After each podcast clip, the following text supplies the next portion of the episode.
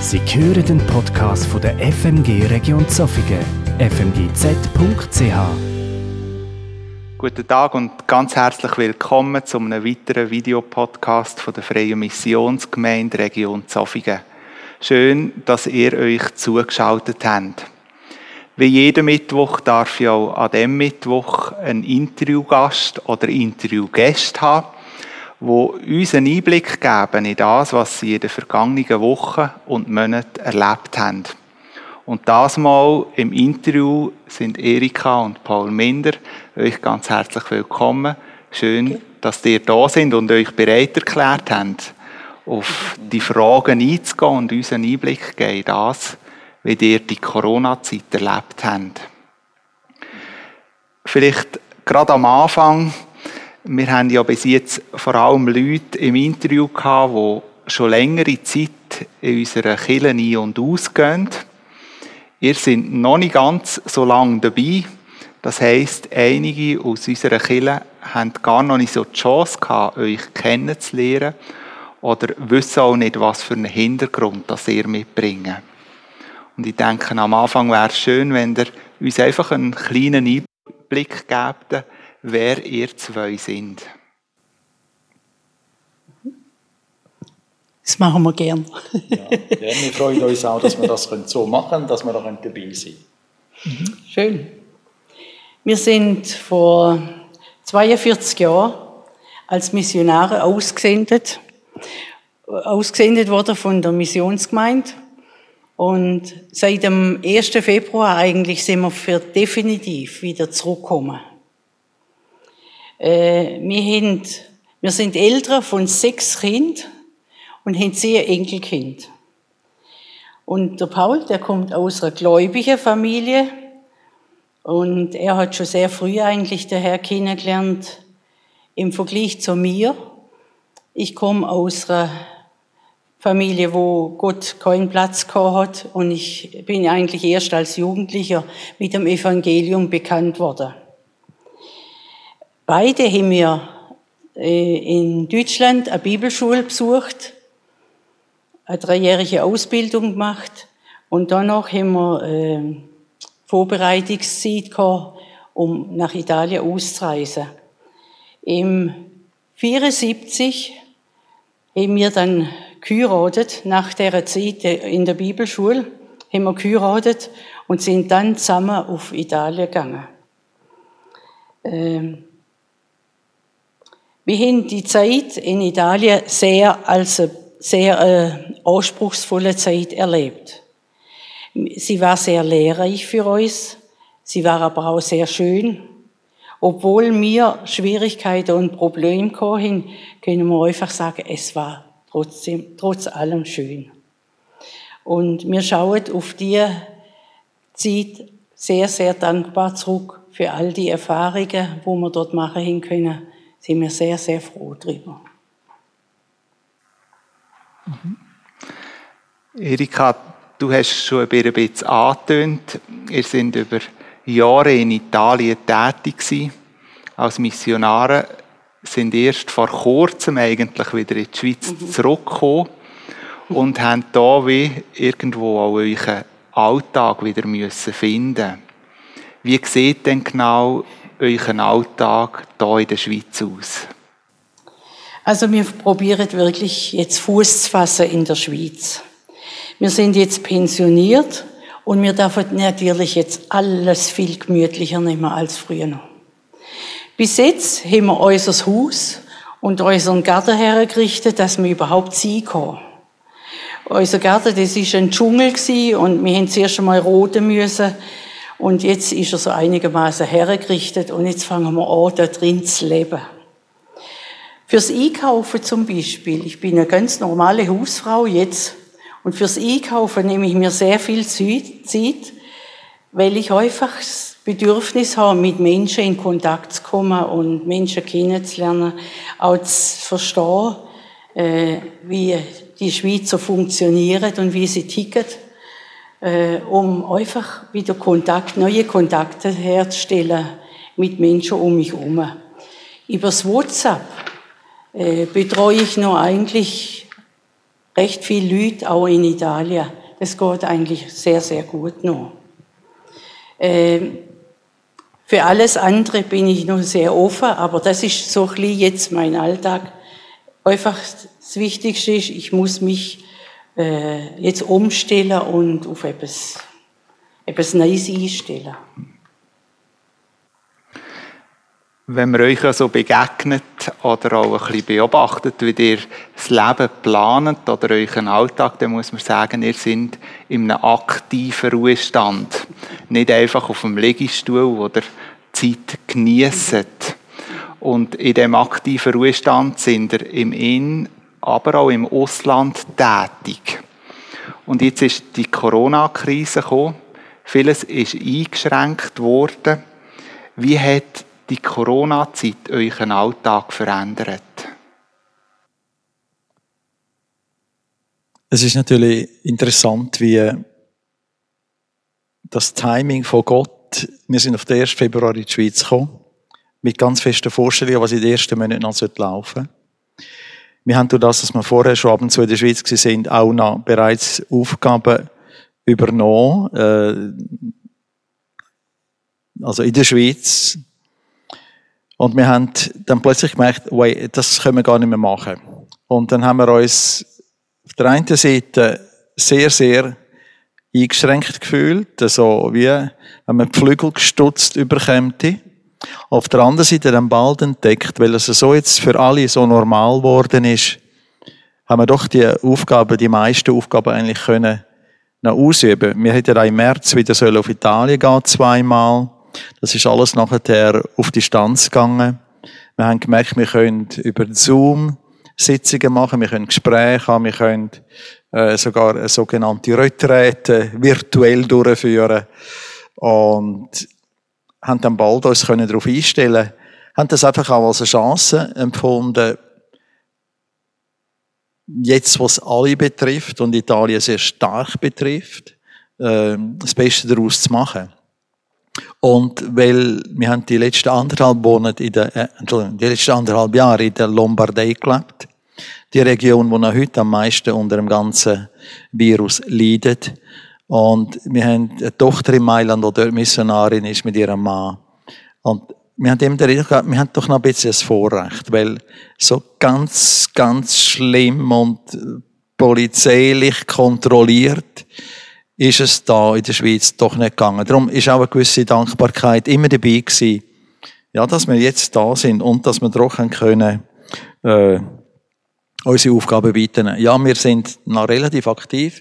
Wir haben 2000, eigentlich schon 2017 sind wir in Rente gegangen. 2018 haben wir die Verantwortung für die Gemeinde in Avellino abgegeben.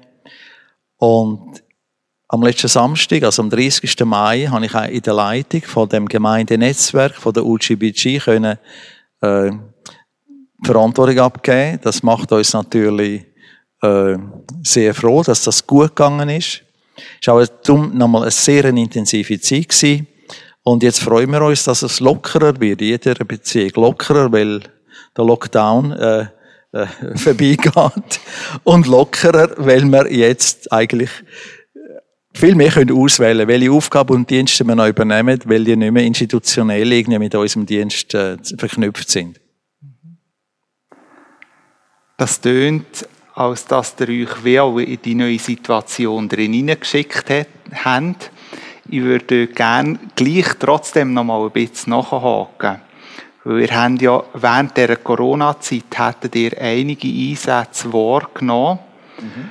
wo ihr euch auch gefreut hättet drauf. Zum Beispiel die Israel-Reise, die ihr geleitet hättet.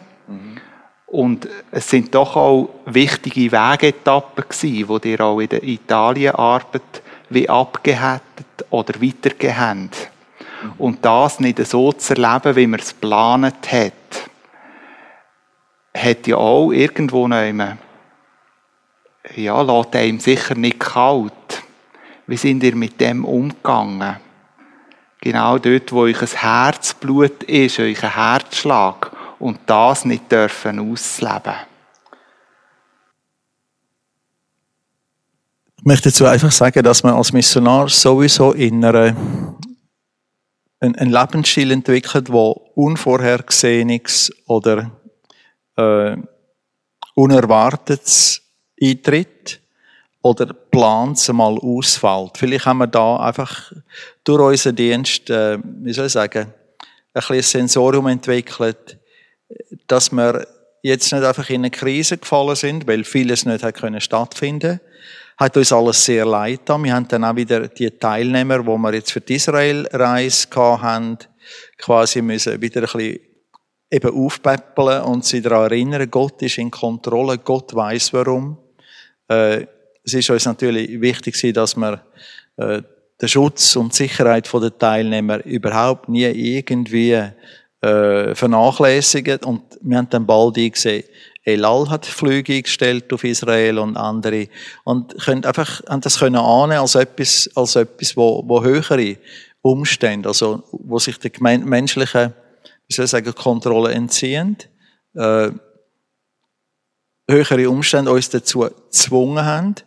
Aber wir glauben in einen souveränen Gott, der keine Fehler macht und wo jede Gelegenheit kann verändern in eine Möglichkeit, in etwas, wo äh, entweder wir lernen, mehr abhängig zu werden von ihm, oder wo wir irgendwie uns auch ganz neu hinterfragen, also im guten Sinn, und sich fragen, ja, was bedeutet, bedeutet das jetzt, Herr, was willst du uns damit sagen? Und so ist neben dem, neben dem, ja, manchmal ist mir ein bisschen ärger, verärgert gewesen, oder, dass jetzt ein oder andere nicht klappt, äh, ist dann bald auch die, der Frieden gekommen und die Ruhe, es ist schon gut so. Und das haben jetzt auch Teilnehmer, die jetzt, äh, mit denen wir auf Israel wären gegangen. Und Gott hat nachher auch wirklich Gnade geschenkt, dass wir können, ja, dass wir es irgendwann können ab, abhäkeln. Sehr arbeitsintensiv ist jetzt die Abgabe von der Verantwortung bei der UGBG bis zum letzten Samstag. Und, äh, eben, auch da, man lernt mit den technischen Möglichkeiten, die man heute ja hat, äh, einfach das Beste daraus zu machen. Danke. Du hast äh, schon ein bisschen einen Einblick gegeben, Paul, wie dir gerade in dieser Situation, wie dir damit umgegangen sind, dass sich alles auch verändert hat. Und trotzdem vielleicht dort nochmal nachzufragen, gerade in dieser herausfordernden Situation. Wie habt ihr ganz praktisch Gott erlebt in dieser vergangenen Zeit? Der einzige Mensch, den ich in den letzten drei Monaten durfte, offiziell umarmen, ist meine Frau. Und ganz viele liebe Menschen, auch unsere Tochter mit Familie, die da in der Gegend wohnt, darum sind wir ja in die Gegend gekommen, äh, haben wir müssen auf Abstand gehen. Und Gott ist eben nicht vom, vom Coronavirus betroffen. Er ist genauso präsent wie vorher. Er ist genauso nah gewesen. Er hat gelesen. Wir haben können hören. Wir haben uns können ihn wenden. 24 Stunden, sieben Tage pro Woche. Und äh, ich denke, es hat unsere Beziehung zu Gott gut da. Sie ist vielleicht noch wichtiger geworden. Sie ist vielleicht noch ein bisschen exklusiver geworden, weil gewisse Ablenkungen, die man im Dienst hat, wenn es immer drunter und drüber geht, oder einfach eins nach dem anderen kommt, äh, weggefallen sind. Und ich persönlich habe das eher auch als etwas Positives erlebt. Also, äh, die Präsenz, die Treue Gottes, aber auch das Wissen, er ist in Kontrolle und er tut äh, auch in diesen außergewöhnlichen Umständen, er ändert nicht. Oder seine Verheißungen sind wahr, seine Zusagen sind wahr, seine, sich, sie, sie sich kümmern um mich, um uns, ändert nicht und so. Äh, von daher gesehen, ich denke, es hat uns auch gut getan, es hat uns sicher auch geprägt. Gott ist immer, immer da gewesen. Merci. Jetzt, Gott ist immer da und ist immer gleich. Und wenn wir auf die Menschen schauen, dann merken wir, ja, wir verhalten uns nicht immer gleich oder immer wieder mal anders. Und gerade, ich denke auch in dieser Corona-Zeit ist das auch ganz stark zum Ausdruck gekommen. Es gibt Menschen, die auf all das, was passiert ist, fast ein Stück weit belanglos oder gleichgültig reagiert haben. Mir geht das nicht an. Und es gibt Menschen, wo man auch gemerkt hat im Gespräch, dass sie verunsichert sind auch je nachdem mit Ängsten zu kämpfen haben in ihrem Leben. Mhm.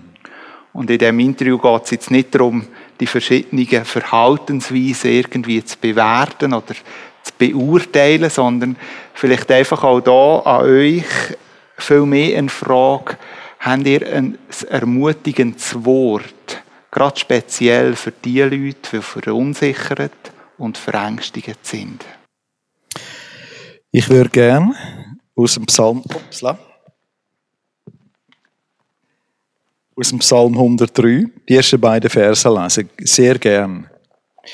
Äh, letzten Sonntag, wer da am Gottesdienst teilgenommen hat, haben wir eine Predigt gehört, wo wir ermutigt worden sind, darauf zu hören, was unsere Seele äh, denkt, fühlt, äh, erlebt, nötig hat und so. Psalm 103 sagt ganz ähnlich, und ich, man kann quasi daran anknüpfen, äh, preise den Herrn meine Seele und all mein Inneres seinen heiligen Namen. Also der David sagt sich selber, redet mit sich selber und sagt, äh, bist dankbar. Du, der Herr preise, und zwar sagt er das zu seiner Seele, und dann geht er weiter, preise den Herrn meine Seele und vergiss nicht alle seine Wohltaten. Mit anderen Worten, David macht eine Übung, eine einfache Übung. Er bringt sich in die Erinnerung, was Gott alles Gutes in ihm und in seinem Leben da hat wie er ihn erlebt hat, was er erlebt hat. Und das bedeutet, dass ich irgendwie gerade aus dem gleichen Anliegen heraus äh, können stille werden, vor Gott sein und mir, mich in Erinnerung rufen, was Gott alles gemacht hat. Und wie wunderbar er auch in der Vergangenheit oder in diesen ganz vielen Jahren in meinem Leben äh, gewirkt hat. Und ich möchte euch ermutigen, probiert das aus. Werdet still, denkt an Gott, wo der Herr ist. Und was hat er all für Wohltaten für euch da? Der Psalm geht nachher weiter, Vers 3 und so. Da kommt eine Aufzählung von Segnungen oder von Erfahrungen, die David gemacht hat. Und wenn euch das kann inspirieren in eurem jetzigen Moment, auch vielleicht einmal, ja, das stimmt ja eigentlich, ja, das hat Gott auch gemacht und so. Und so die Seele wieder kann zur Ruhe kommen oder die Seele kann dankbar werden oder Freude kann überwiegen. Ich denke, das ist eine praktische Hilfe.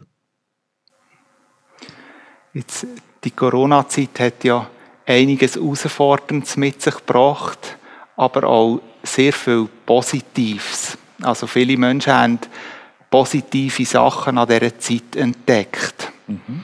Jetzt im Blick auf euer Leben und speziell im Blick auf euer Glaubensleben, gibt es Sachen, die ihr in dieser Corona-Zeit positiv entdeckt habt, wo ihr sagt, das möchte ich dann wenn der sogenannte normale Alltag wieder anfängt, auch mal wie beibehalten, als eine Entdeckung aus dieser Zeit heraus.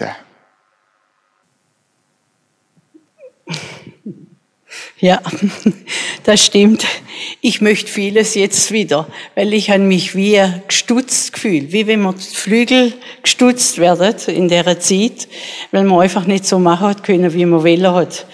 Und ich möchte wieder vor allem jetzt, wo ich neu da bin, möchte ich gern wieder anfangen, einfach Leute einladen und Leute um den Tisch versammeln, um die Leute mit dem Evangelium zu konfrontieren.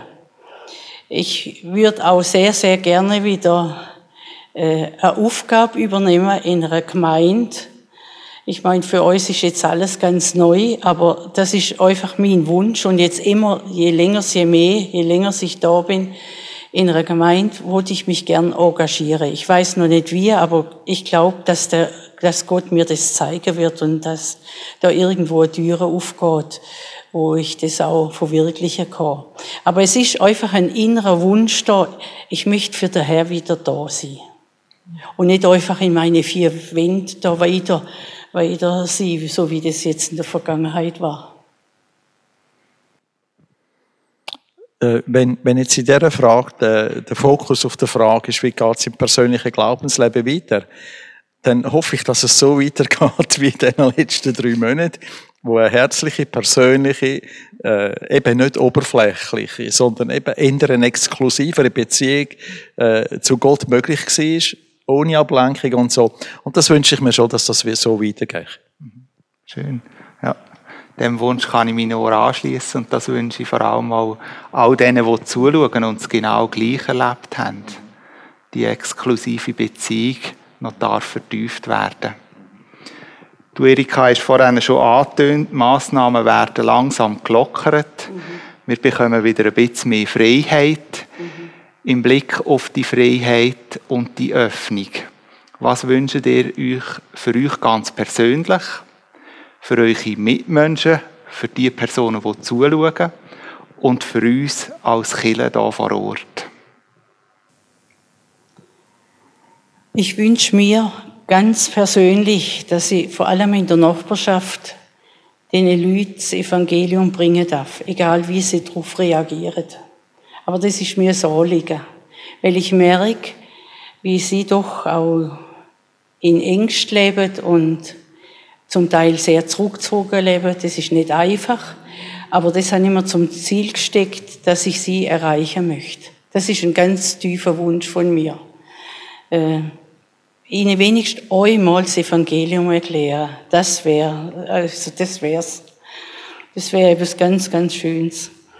Äh, und dann, ich wünschte, dass Gemeinde wieder ganz neu erfährt, was es bedeutet, sich zu versammeln und Gemeinschaft, also jetzt ganz echte Gemeinschaft, nicht virtuell, echte Gemeinschaft zu haben, im Saal, wo man zusammen sein kann und wo man Austausch haben kann.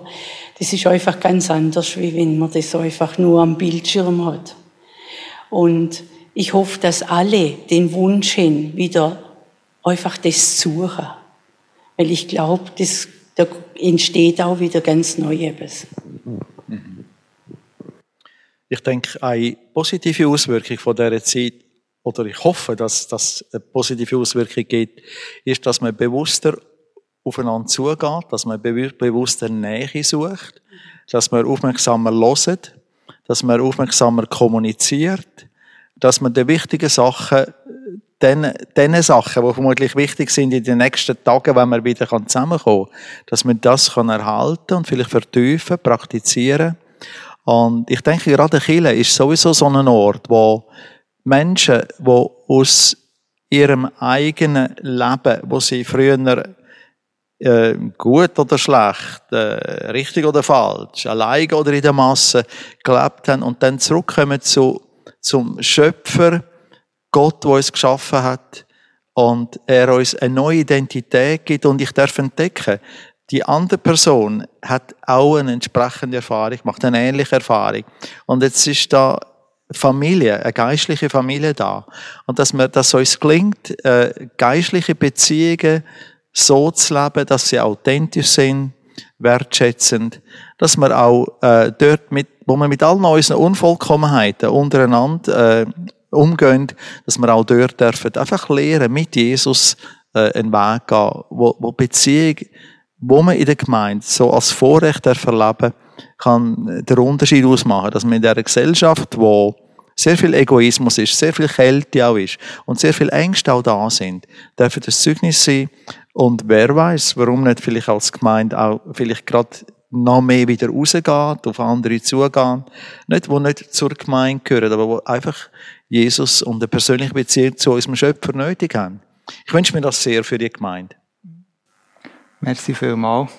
Bitte. Ihr habt uns einen Einblick gegeben, welche tiefsten Wünsche und Herzensanliegen.